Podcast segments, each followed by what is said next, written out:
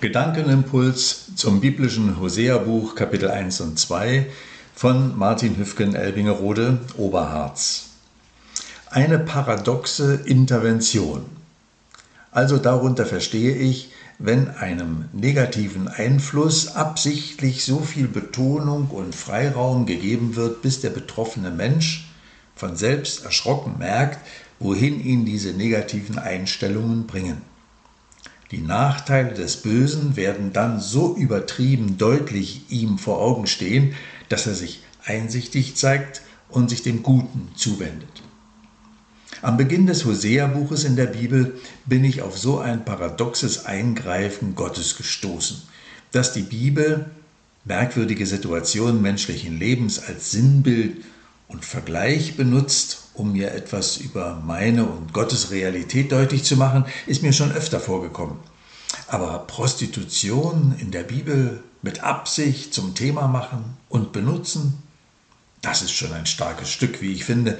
Auf jeden Fall ein Gottesmann wie Hosea, ein beauftragter Botschafter sozusagen des Himmels, soll zu einer Hure gehen.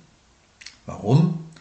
Nicht aus einem Lustbefriedigungsantrieb. Hosea, der die Treue predigt, soll sich mit einer Frau verbinden, die von der Untreue lebt. Also das finde ich paradox. Jeder zeigt mit Fingern auf ihn.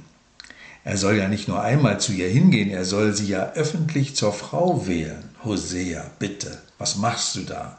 Als Mann Gottes auf jeden Fall, aber auch als normaler Mensch und Mann ist das unmöglich. Erstaunt lese ich, dass sich Hosea nicht zu schade ist, seiner Frau Goma immer wieder seine Liebe zu zeigen. Er geht ihr nach, er verzeiht ihr Fremdgehen. Sogenannte Anständige seiner damaligen Zeit schütteln sich. Wenn man schon zu einer Hure geht, dann möglichst heimlich, unauffällig bezahlen und nichts wie weg. Hoseas Auftrag ist anders. Er soll mit seinem unmöglichen Verhalten ein Bild abgeben für den Gott, dem er dient. Dieser Gott hat nie aufgehört, sein Volk zu lieben, das ihm immer wieder und wieder weglief.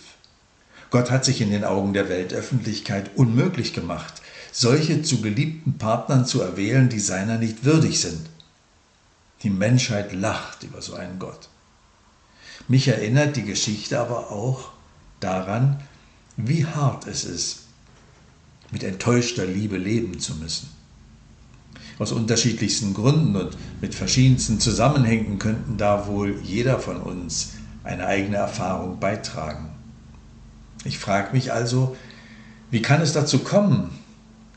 Welche Sehnsucht, welches Verlangen ist so groß, dass es eine liebevolle Beziehung sprengt? Steckt Angst dahinter, etwas zu verpassen? Geht es darum, das Leben nur noch mehr auskosten zu wollen? Ich beginne mehr und mehr zu verstehen, dass mein Hinterherlaufen hinter solchen vermeintlichen, vergötterten Fantasien für mich zum Fremdgehen wird. Weil mir meine Gottesbeziehung nicht mehr genug ist, laufe ich von Gott weg. Normalerweise ist Fremdgehen in unserem Kulturkreis das Ende einer Beziehung. Untreue ist das, was wir einander am wenigsten verzeihen. Aber die Liebe, die Hosea widerspiegeln soll, ist Gottes Liebe. Das Besondere an ihr ist, dass ich in der Beziehung zu Gott überhaupt erst lerne, was Liebe ist. Ich werde nicht von Gott geliebt, nachdem ich eine Werteüberprüfung bestanden habe. Ich werde durch seine Liebe meine Werte überhaupt erst einmal überprüfen. Und da kommen viele, viele Fragen in mir auf. Zum Beispiel, was ich mir selbst wert bin. Und ich denke neu darüber nach, wie kostbar eine Liebesbeziehung ist. Und ich überlege, wovon mache ich meine Beziehung zu einem geliebten Menschen abhängig? Ich frage mich, woher habe ich denn meine Maßstäbe, mit denen ich Liebe messe und bewerte? Ist das wirklich alles Liebe, was ich für Liebe halte? Und empfindet mein Gegenüber mein Bemühen als Liebe oder komme ich gar nicht als Liebender, sondern eher als Liebessuchender rüber? Ist es so, dass ich nur lieben kann, wenn ich selbst geliebt wurde? Und wie ist das bei mir? Ist mein Liebestank voll genug, um bei meinem Nächsten mit nächsten Liebe ankommen zu können?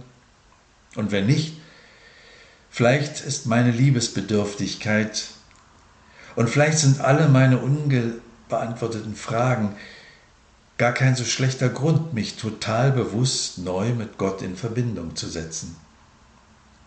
Hosea Kapitel 1 und 2 in der Bibel zu lesen, ist jedenfalls ein schöner Anfang dafür, um Liebe neu verstehen zu können, einzuüben und auszuüben.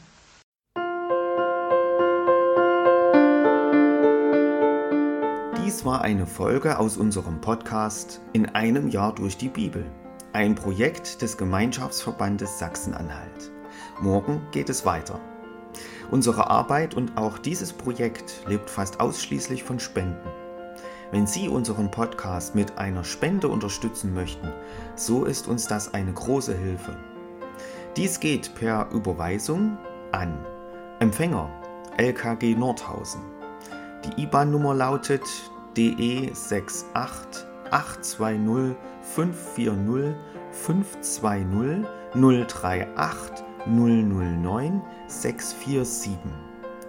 Wenn Sie eine Spendenbescheinigung benötigen, dann geben Sie bitte Ihren Namen und Ihre Anschrift mit an. Ganz herzlichen Dank. Nun wünsche ich Ihnen einen gesegneten Tag und freue mich, wenn Sie auch morgen wieder mit dabei sind. Viele Grüße, David Israel aus Nordhausen.